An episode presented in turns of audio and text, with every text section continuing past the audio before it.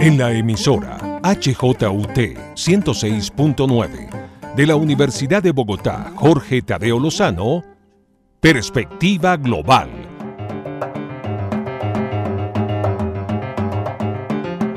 Un análisis a todos los cambios y retos que el siglo XXI le plantea al mundo. Presenta y dirige Doris Ramírez Leighton, experta en relaciones internacionales e investigadora de Asia-Pacífico.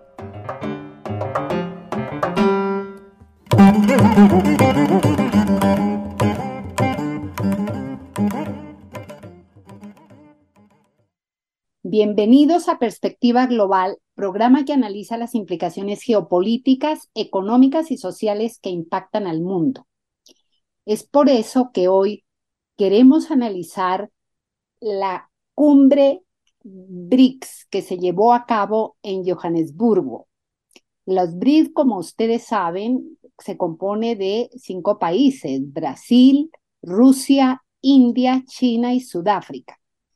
Eh, se reunieron, como dije, en Johannesburgo del 22 al 24 de agosto bajo el lema BRICS y África, Asociación para el Crecimiento Mutuamente Acelerado, el Desarrollo Sostenible y el Multilateralismo Inclusivo. Con la ampliación de 5 a 11 economías hará que el producto, producto Interno Bruto de los BRICS para el 2024 aumente a un 36% del PIB global en paridad de poder adquisitivo y al 46% de la población mundial, al primero de enero de 2024, cuando Rusia asumirá la presidencia de los BRICS. Es importante comentarle a nuestra audiencia que el BRICS tiene su propio banco, el NDB, el banco mm, el nuevo Banco de Desarrollo de los BRICS.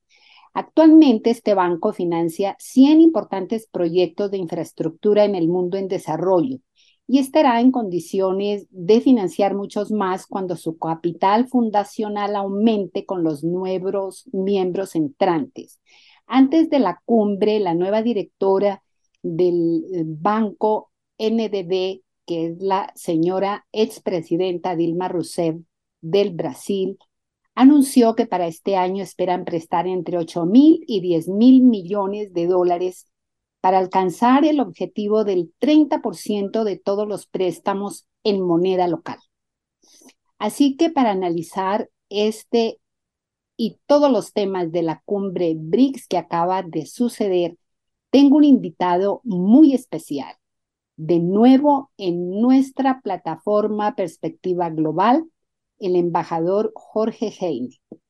Él actualmente es profesor de Relaciones Internacionales en la Universidad de Boston y también ha sido embajador de Chile, en China, India y Sudáfrica. Como ven, ha sido embajador en tres de los cinco miembros del el grupo BRICS. Bienvenido, embajador, y de verdad muy complacida y un honor que nos tenga en su agenda a perspectiva global. Muchas gracias. Muchas gracias por la invitación, Doris. Un gusto compartir contigo, como siempre. Gracias, embajador. Pues para empezar, embajador, quisiera que nos cuente sobre la expansión de los BRICS, que ocupó un lugar destacado en la, en la agenda de esta quinceava cumbre. Quisiera que nos diga cómo llegaron a ese consenso y cuáles son los países que escogieron o invitaron para que pertenezcan al, grupo BRICS. Correcto. Eh, esta es eh, la segunda expansión que tiene el grupo. Eh, el grupo originalmente era, se llamaba BIC solamente, e incluía a Brasil, Rusia, India y China, y tuvo su primera cumbre el año 2009. Y el año 2010, como una iniciativa de China, se incorporó a Sudáfrica y desde entonces se llama Grupo BRICS. Bueno, y desde el año 2010, hace ya 14 años, eh, que eh, no se había expandido. Entonces, esta eh, expansión es realmente muy significativa. Son seis países, obviamente, de mucho peso en el concierto internacional. Estamos hablando de Argentina, Egipto, Etiopía, está Irán, Emiratos Árabes Unidos. Entonces, son países de mucha envergadura y que obviamente van a aportar a los BRICS de manera significativa. Eh, cabe subrayar que había una lista, tengo entendido, que de 23 países que habían solicitado su incorporación, lo habían solicitado formalmente, y había otros, eh, como parte de un total de 40 países que han expresado su interés en incorporarse. Eh, está también el caso de Indonesia, que a mí me sorprendió, yo tenía entendido que Indonesia habría sido uno de los primeros en eh, incorporarse un candidato natural, eh, pero Indonesia eh, decidió postergar su solicitud de ingreso y está evaluando internamente distintos aspectos. Y es por eso que, que no se incorporó, no es que haya sido rechazado, sino que retiró su solicitud formal y está estudiando el tema más a fondo. Bien. ahora, lo interesante es que todos estos son países como digo, de economía eh, significativa, de población significativa, casi todos ellos, eh, y que obviamente le van a añadir más peso al grupo de los BRICS. Eh, ha, habido todo un debate respecto de esta expansión. Había algunos países más entusiastas que otros. Aparentemente China eh, ha sido uno de los principales impulsores de una expansión del grupo de los BRICS. Eh, mm, países como India y como Brasil eh, tenían más reservas. el argumento que han planteado algunos analistas en el caso de Brasil es que la expansión de los BRICS no necesariamente le conviene a Brasil porque diluye su participación en el foro, obviamente distinto es el miembro de un club de cinco a ser miembro de un club de 11. Eh, pero a mí la verdad es que no me convence mucho como argumento, pero es un argumento un poco estrecho. ¿no? Em, y la verdad es que después de 15 años, eh, me parece que la expansión de los BRICS eh, es un paso natural em, y que añade valor al grupo. Ahora, lo, lo, que es interesante observar también, Doris, es lo siguiente es cómo eh, la narrativa que se desarrolla en eh, los medios occidentales eh, sobre los BRICS no cambia mucho y siempre tiene un cierto tono despectivo. durante el comienzo los BRICS se decía que este grupo no tenía razón de existir, que eran países tan distintos con sistemas, algunos con sistemas democráticos, otros con sistemas autoritarios, eh, que provenían de lugares tan diferentes eh, y que realmente eh, no se entendía muy bien por qué lo hacían. Una de las críticas que a mí me parece más absurda es se decía, Rusia no tiene derecho a estar en este grupo, porque Rusia no es una potencia emergente, es una potencia declinante y por lo tanto no debe juntarse. ¿Qué debería hacer Rusia entonces?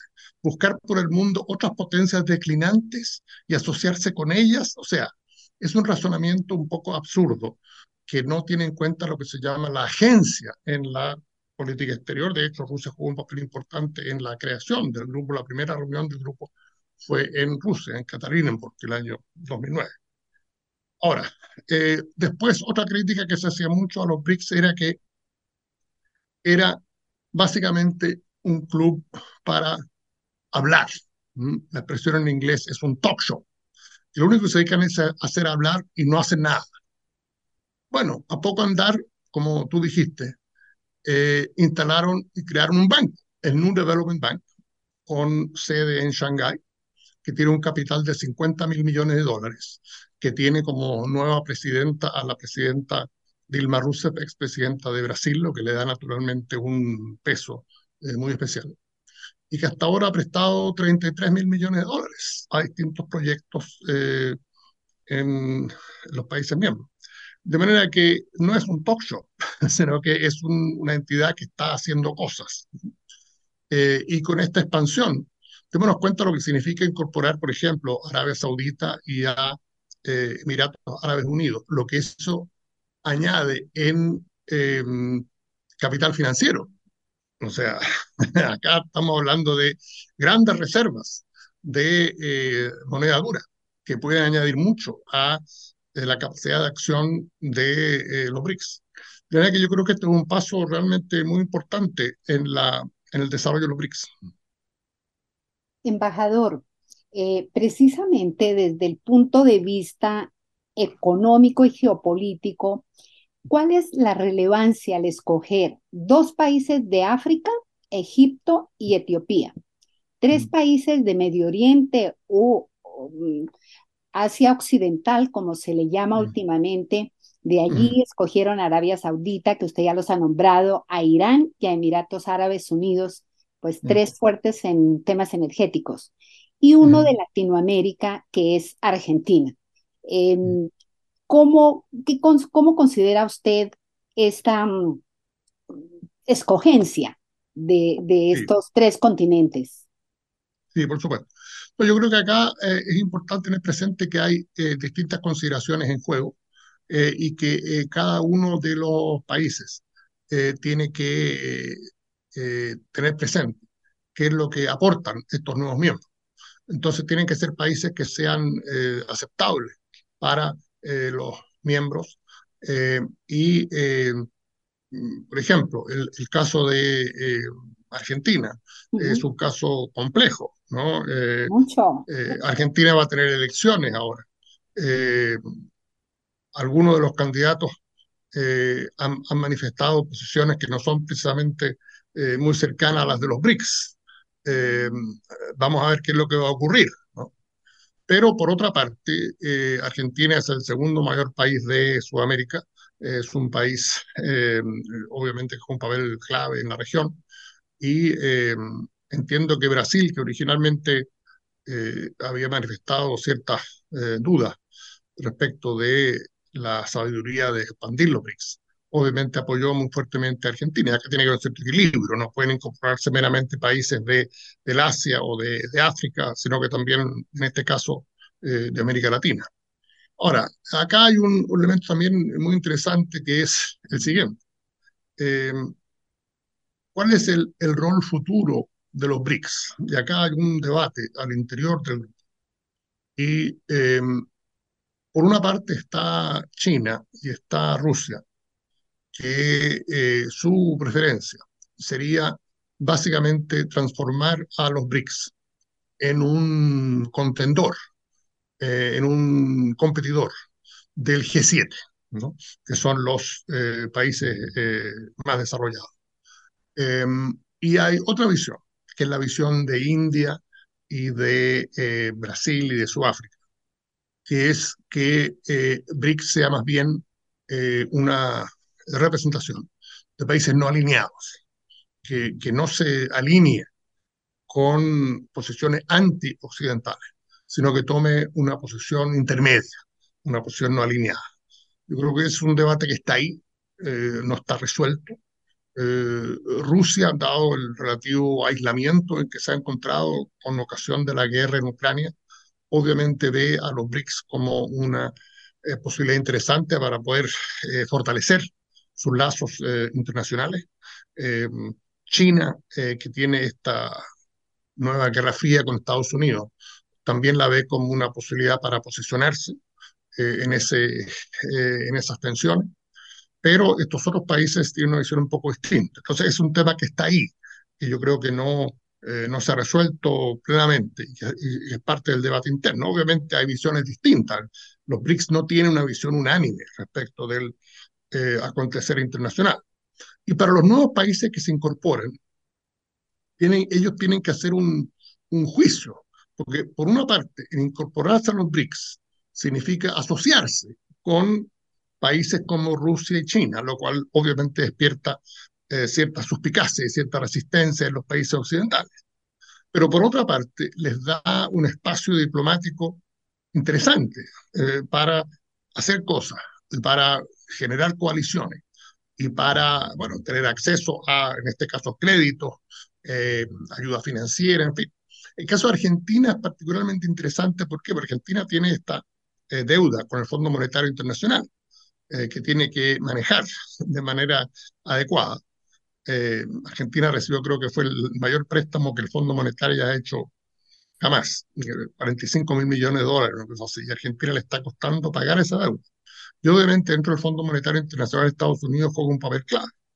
Entonces, esto obviamente puede ser visto de una cierta forma en, Washington. Por otra, le da a Argentina un respaldo diplomático y un espacio de acción eh, que no tenía antes.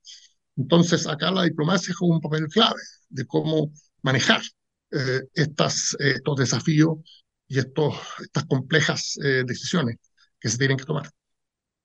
Em, embajador, em, en esta cumbre también tuvo una gran, em, se habló mucho sobre la facilitación del comercio y las inversiones, que como digo, ocupó también una importante parte de la agenda, como el desarrollo sostenible, la reforma de la gobernanza global, especialmente la reforma del FMI y la desdolarización. ¿Cuál es su eh, análisis al respecto de mm, pensar y trabajar ya en unas monedas diferentes al dólar. No el reemplazo del dólar ya, pero sí que ya ha iniciado una internacionalización por lo menos del yuan. Sí, correcto. Ahora, eh, respecto de eso, una nota eh, al calce. Estaba leyendo una noticia que eh, Brasil le ha ofrecido formalmente a Argentina que pague parte por lo menos de sus em, importaciones de productos brasileños en yuanes.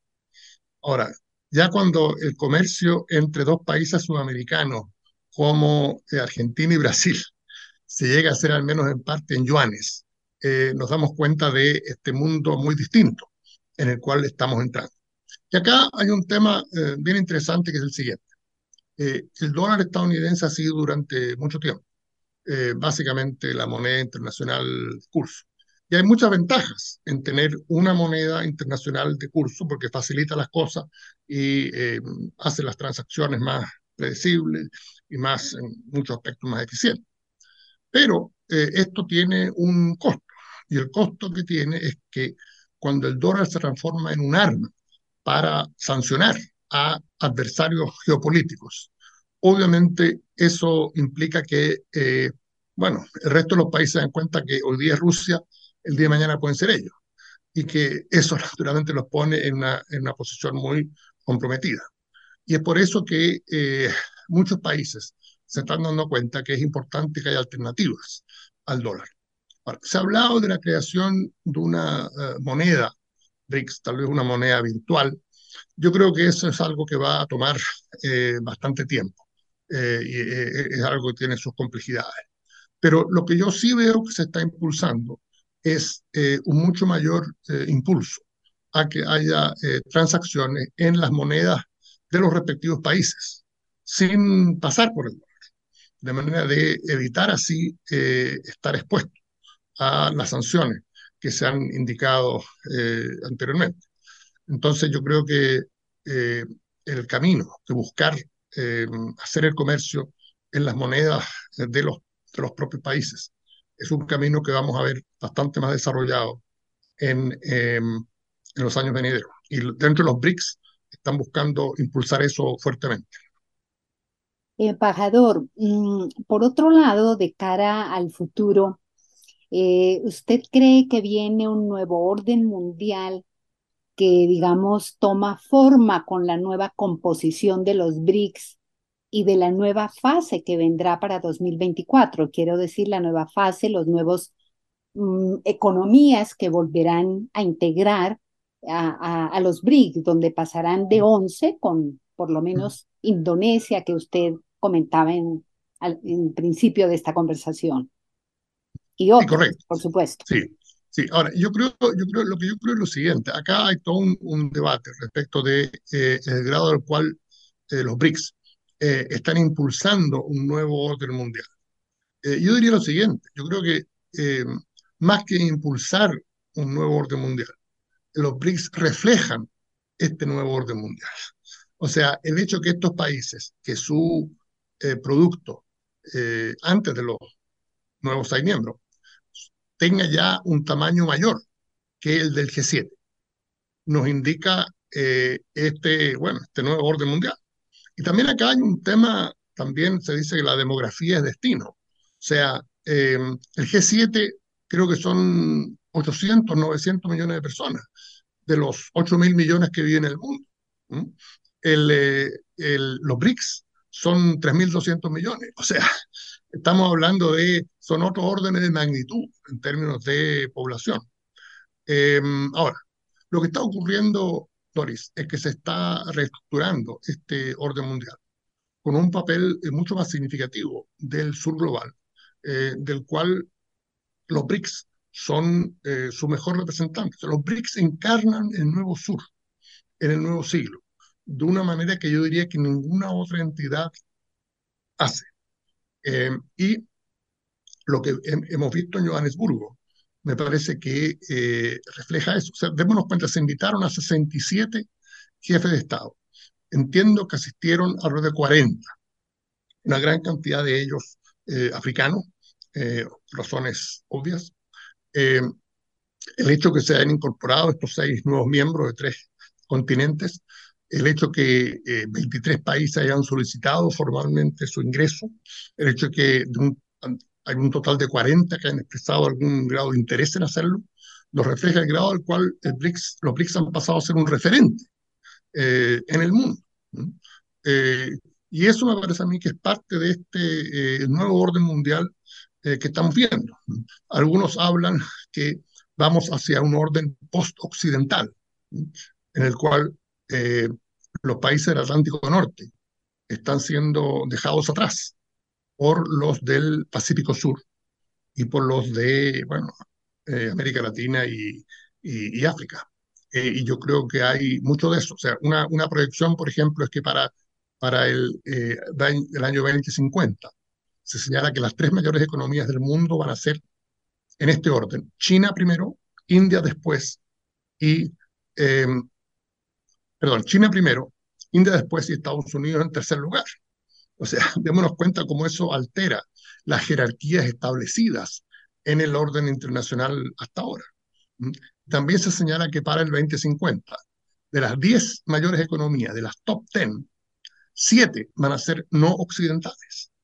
O sea, e, e, e, el mundo va en otra dirección a la cual hayamos estado acostumbrados hasta ahora. Y es importante que eh, en nuestros países, eh, en Colombia, en Chile, en, en Argentina, en México, nos demos cuenta de eso. Embajador, con lo que usted acaba de comentar, ¿usted cree que viene ya una gran diferencia entre los países del norte global y los países del sur global? Así es. Eh, y yo creo que eh, básicamente lo que tenemos es que las zonas de mayor eh, crecimiento, la zona de mayor crecimiento económico en el mundo está en el Asia. la, la, tasa de Asia hoy día representa un 60% de la población mundial. hay proyecciones que indican que tal vez en 10 o 20 años Asia va a representar más de la mitad del producto mundial. Y es ahí donde están pasando las cosas, ahí es donde está la acción. Entonces, eh, a mi juicio, es muy importante que nuestros países en, Sudamérica eh, se vinculen con lo que está pasando en esa parte del mundo, porque ahí donde están pasando las cosas. Ahí es donde se pueden generar los grandes flujos comerciales, los grandes flujos de inversión. Ahí es donde, en definitiva, podemos nosotros contribuir a nuestro crecimiento. Y si no lo hacemos, vamos a perder, vamos a perder como en la guerra. Em, embajador, para usted, ¿cuál será el gran desafío que eh, tienen los BRICS? Yo creo que el gran desafío que tienen los BRICS es poder transformarse efectivamente en los representantes del sur global. Eh, y acá hay un, un ejemplo muy atingente estaba eh, leyendo que eh, inmediatamente después de terminada la cumbre, el presidente Lula, que es obviamente uno de los grandes líderes del mundo en este momento y desde luego el sur global y de los BRICS, eh, había em, hecho una eh, interpelación o una invitación al G7 diciéndole que eh, sería bueno programar una reunión, un gran encuentro entre el G7 y los BRICS.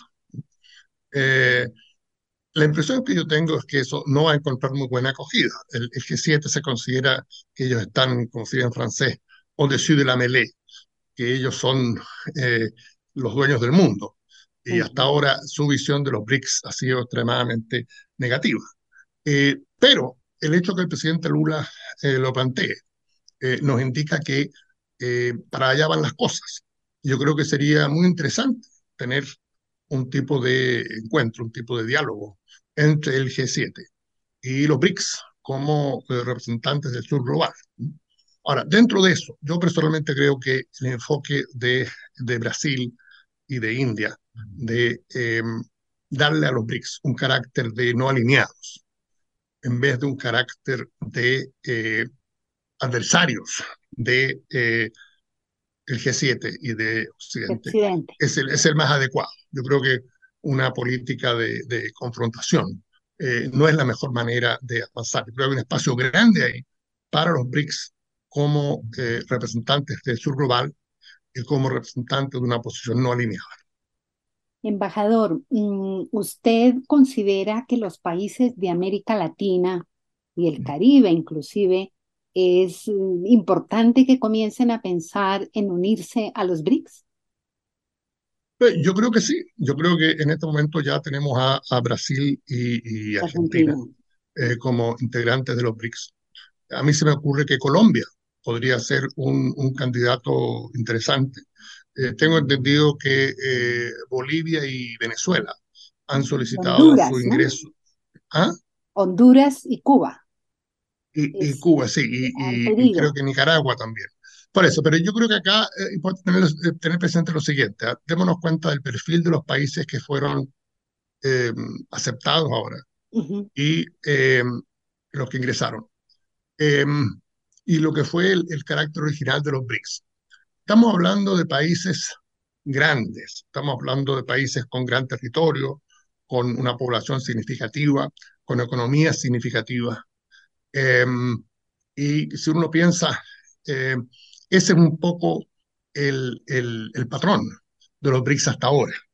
Eh, yo creo que eh, países que no responden a ese perfil em, le cambiarían un poco el carácter de los BRICS. Entonces, a mí se me ocurre que en ese cuadro, em, un país como Colombia, por ejemplo, em, sería un, un, candidato fuerte. Pues de verdad, muchísimas gracias al embajador Jorge Hein Mm, hemos escuchado un análisis bien importante de esta quinceava cumbre de los BRICS. Gracias, embajador Hein, actual profesor de Relaciones Internacionales de la Universidad de Boston. Muchísimas gracias. Muchas gracias, Doris. Gracias por la oportunidad. Estamos en comunicación. Gracias, por su sintonía en la 106.9. Les deseo un feliz fin de semana. Soy Doris Ramírez Leighton y también síganos en red.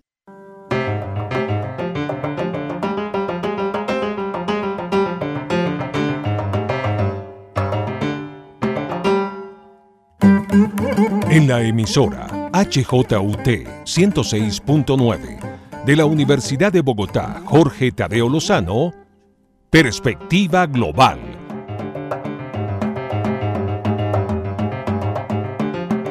Un análisis a todos los cambios y retos que el siglo XXI le plantea al mundo. Presenta y dirige Doris Ramírez Leighton experta en relaciones internacionales e investigadora de Asia-Pacífico.